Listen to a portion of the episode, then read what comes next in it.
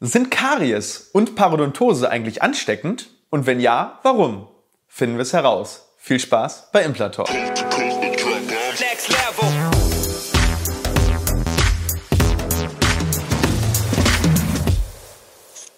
Hallo liebe Community, mein Name ist Dr. Stefan Helker und ich heiße euch herzlich willkommen bei der Audioversion unseres erfolgreichen YouTube-Formates Implatalk. Sollten dir die visuellen Einblendungen an der einen oder anderen Stelle fehlen, komm gerne nochmal auf unseren YouTube-Kanal und schau dir das passende Video an. Und jetzt viel Spaß mit dem Podcast. Sind Karies und Parodontose ansteckend? Und wenn ja, warum? Heute gibt es mal eine Folge zum Thema allgemeine Zahnheilkunde und nicht Implantologie.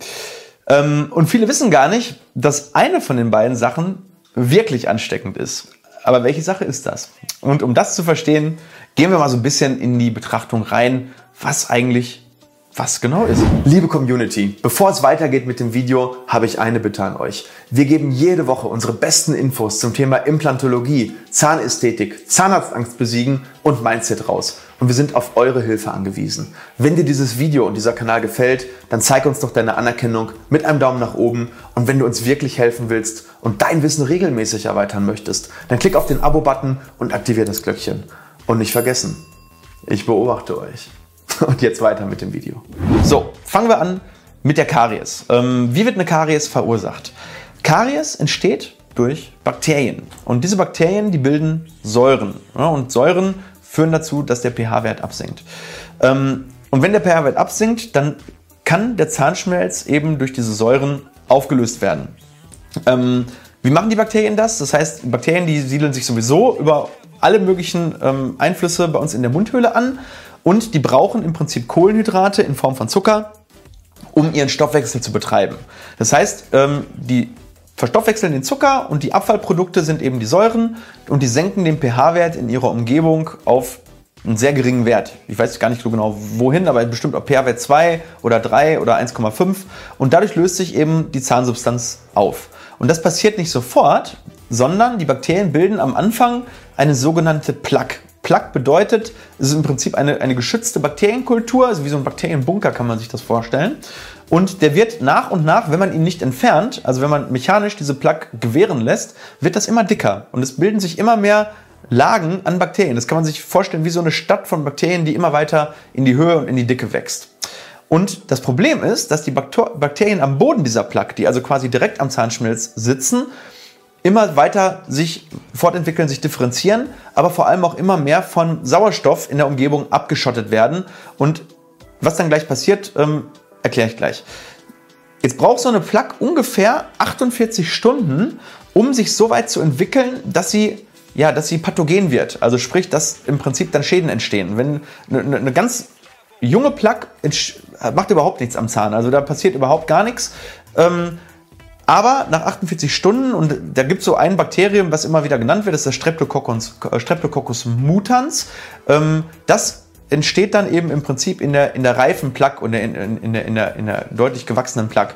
Ähm, das heißt, wenn du konsequent die Bakterien von der Zahnoberfläche entfernst, dann kann im Prinzip überhaupt keine Karies entstehen. Das heißt, du hast es 100% selber in der Hand, ob du Karies bekommst oder nicht. Zumindest auf den dir zugänglichen Flächen. Im Zahnzwischenraum sieht das vielleicht nochmal ein bisschen anders aus. Hat man zwar auch ein paar Möglichkeiten über Zahnzwischenraumbürstchen oder eben über ähm, Zahnseide, aber auf den Glattflächen kann eigentlich keine Karies entstehen, wenn du die ständig entfernst, also sprich die, die Plaque entfernst. Eine Parodontose hingegen funktioniert ein bisschen anders. Also im Prinzip, Parodontose sind andere Keime und auch hier ist es wieder bakteriell verursacht, aber es funktioniert von der Pathogenese her ein bisschen anders, also von dem, vom Krankheitsverlauf ähm, her. Ähm, die Bakterien ähm, sind so, ähm, die sind eigentlich ähnlich, also vom, vom Prinzip her, aber am Anfang sind die einfach auch harmlos. Das heißt, die setzen sich eigentlich in die Zahnfleischtasche, also die sind dann eben nicht so auf der Zahnoberfläche, auf der Glattfläche, sondern die tummeln sich unten in der Zahnfleisch, Zahnfleischtasche. So, was passiert jetzt, wenn die jetzt nicht entfernt werden? Das heißt, die sind jetzt unten in dieser Zahnfleischtasche und wenn die Zahnfleischtasche eine gewisse Tiefe erreicht, dann können am Boden dieser Tasche sogenannte Anaerobia wachsen. Ne, das bedeutet, das sind Bakterien, die keinen Sauerstoff brauchen, um zu überleben. Die sind sogar, ähm, es gibt fakultativ und obligat anaerobe Bakterien, die sind dann die, die im Prinzip sogar ohne Sauerstoff nur überleben können, also die mit Sauerstoff absterben. Und ähm, ja, die überleben, wenn kein Sauerstoff da ist. Und die können aber auch nur in Zahnfleischtaschen so ab 5 mm Tiefe überleben. Das heißt, wenn du Zahnfleischtaschen hast, die flacher sind, äh, kannst du eigentlich gar keine Parodontose bekommen. Deswegen versuchen auch alle Parodontologen und alle, die eine Therapie machen, versuchen, die Zahnfleischtasche unter 5 mm zu bekommen. Das ist so ein bisschen äh, der, der, man sagt in der Wirtschaft, der Key Performance Indikator, also wie, wie gut deine Parodontosebehandlung ähm, funktioniert und wie sicher du sein kannst, dass es da nicht eben weitergeht mit dem Knochenabbau. Ähm, und das ist ein ganz, ganz komplexes Zusammenspiel in der Parodontose. Das ist immer noch nicht hundertprozentig erforscht. Das heißt, da, da, da sind ganz viele Bakterien, die sich gegenseitig beeinflussen. Und wenn zum Beispiel nur ein Bakterium fehlt, dann kann so eine Parodontose zum Beispiel gar nicht mehr schlimm sein. Wohingegen, wenn nur ein Bakterium dazukommt, kann das im Prinzip komplett ausbrechen. Und es ist zum Zweiten auch sehr abhängig von der Immunantwort des Wirtes oder des Trägers.